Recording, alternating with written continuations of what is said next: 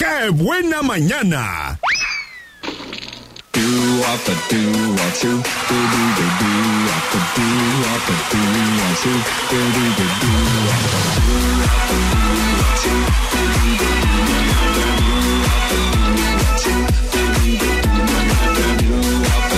Las 10 de la mañana con 16 minutos ya. Híjole, qué rápido se va la mañana en este martes, martes 13 de marzo. Y es para mí un placer saludar. Ya está aquí a nuestra psicóloga María Dolores Hurtado. Nuestra consejera y amiga. Así le voy a decir ya. ¿Cómo estás, María? Hola, buenos días, buenos días, Sergio. Todos aquí estoy para servirles y sobre todo para compartirles el tema de hoy, que vamos a seguir hablando qué es lo que hace un psicólogo. La semana pasada eh, hablamos acerca de las situaciones que se salen de control, que es cuando un psicólogo puede intervenir, y entonces ya abordamos ciertas situaciones que tú me preguntaste, Ajá. Sergio, pero este, hoy les traigo todavía más información acerca de eso, sobre todo para que ustedes este, no tengan ese miedo, incertidumbre o, o que den el paso a, a pedir ayuda, porque saben que lo más difícil en ocasiones es pedir ayuda. Y sabes, primer, creo que de las primeras cosas que tenemos que hacer es reconocer que tenemos un problema y reconocer que necesitamos ayuda. Sí, ese es el primer paso, que ya hicimos eh, lo que nos dijo la abuelita, lo que nos dijo, los que nos dijo la vecina, la amiga, Y no ha habido... lo que decidimos hacer y no hay un cambio, no hay respuestas y esa situación se está empeorando, que es lo peor, ¿no? Ahora sí que valga la redundancia. Bueno, y recordarles que si usted eh, quiere hacer alguna pregunta o quiere plantear alguna situación, lo puede hacer a través del WhatsApp 322 22 11 590 y las líneas telefónicas 22 11 590 y 22 10 95 9. Y ahora sí, vamos a empezar con el tema. Sí, Sergio, yo estoy abierta de veras lo que ahorita ustedes alguna este no sé pregunta o inquietud que tengan acerca de, de lo que hacemos los psicólogos con toda confianza de veras se los se los digo de corazón porque eh, la, eh, la sociedad estamos viviendo muchas cosas que están trayendo caos, que están trayendo situaciones complejas, difíciles y, y necesitamos, necesitan levantar la mano y decir yo necesito ayuda y, después dar el paso a asistir a un psicólogo. Busquen a un psicólogo que esté cerca, que, que pues también se adecue a, a- sus, ahora sí que en la forma que ustedes puedan pagar, porque yo sé que en ocasiones mucha gente no asiste a un psicólogo porque no tiene dinero.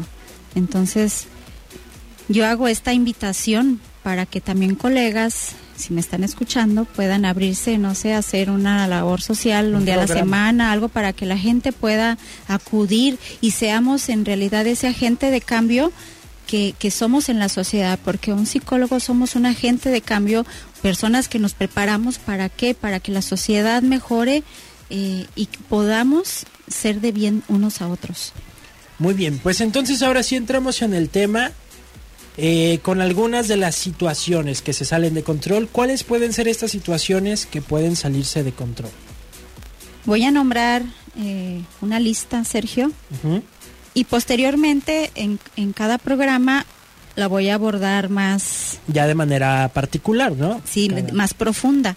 Ahorita voy a nombrar una lista que posiblemente, pues, no sea tan malo las situaciones, pero que ya cuando se, se viven constantemente o, ya este, te deja de, funcionar bien, de pensar bien y, y de, y de tomar decisiones eh, certeras en tu vida, pues sí, entonces sí es un problema. Están, mira, por ejemplo, la ansiedad, la depresión, la culpa, la vergüenza, problemas para dormir, obviamente los problemas de pareja, ira, mala conducta en la escuela, separación de pareja, divorcio, también este asesoría prematrimonial, Ah, esa es muy, muy buena. muy muy buena, asesoría en cómo educar a los hijos, control de emociones, miedos, fobias, orientación vocacional, evalu- eh, una evaluación psicológica extensiva y este, problemas para tomar una decisión. Eh, Sergio, esos son, no sé, este, si usted que me están escuchando hayan identificado alguna situación de esas, es posible que si esa situación ya le está quitando a usted, este, su manera de actuar eh, certeramente en su vida, que ya no sabe qué hacer, que ya se le es una situación que no la deja dormir, que no lo deja dormir, que ya no puede ni siquiera trabajar bien porque está piensa y piensa en situaciones que está pasando en su vida, Sergio. Así es, pues bueno, ahorita que nombraste la lista, creo que me venían preguntas y preguntas de cada una, pero dije, no, me voy a esperar cuando llegue ese tema. me voy a esperar Sí. cuando llegue ese tema. Y bueno, este, ojalá que ustedes también, así como a mí me pasó, si cuando escucharon alguno de los temas les surgió alguna inquietud, alguna pregunta, o usted se sintió identificado, o dice, a lo mejor yo estoy pasando por algo así y no me había dado cuenta, pues ese ya es como un primer pasito que podemos ir haciendo. Sí, por ejemplo, una muy una situación de las que mencioné que es muy usual es la culpa. Es difícil eh, vivir en el presente para proyectar el futuro, Sergio. Muchas personas viven en el pasado y lo que hice o lo que me hicieron o, lo que yo viví cuando era niño y a mí lo que me hizo fulanito de tal, lo que me hizo mi hermano y yo no sé, y, y, y híjole, sus relaciones este no son buenas, ¿sí? ¿Por qué? Porque llevan guardadas situaciones que vivieron en su pasado y que pues no hubo una confrontación, no hubo una plática acerca de lo que pasaron o el orgullo les gana, también porque uno de los males más grandes de, de este mundo, Sergio, es la soberbia, el orgullo, el egocentrismo, la egolatría de pensar nada más, no, que él me pida perdón, yo, ¿por qué?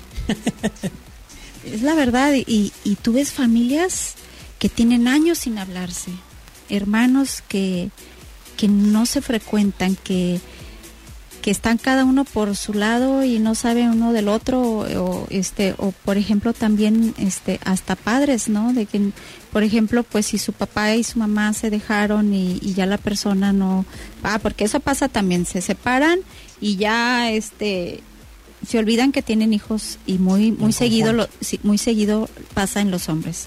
Se divorcian o, o se separan de la mujer y se olvidan que, que tienen hijos y, y los dejan de frecuentar este primero después dejan de, de solventar su sustento económico y, y eso hiere mucho hiere mucho a los hijos porque es un mensaje de no me importas no me importas, eh, no te quiero, o sea, es un mensaje detrás de esas actitudes que, de- que demuestran que no hay amor, ¿sí? Y eso genera, pues, baja autoestima, este, las personas crecen con, con eso en su corazón de que, pues, sus papás, sí, no los quieren. Y que como lo comentamos en el mes pasado, en la baja autoestima o los problemas de autoestima terminan en otros muchos problemas de la vida es, cotidiana. sí, porque se cargan toda la vida, Sergio, se cargan este, esas necesidades, esos vacíos que quedaron de parte de los padres, que cuando una persona nace, pues necesita eh, no solamente que sea nutrido de alimento y, y, y- y de vestido y, techo, sino que también necesita que sea nutrido de afecto, nutrición de afecto.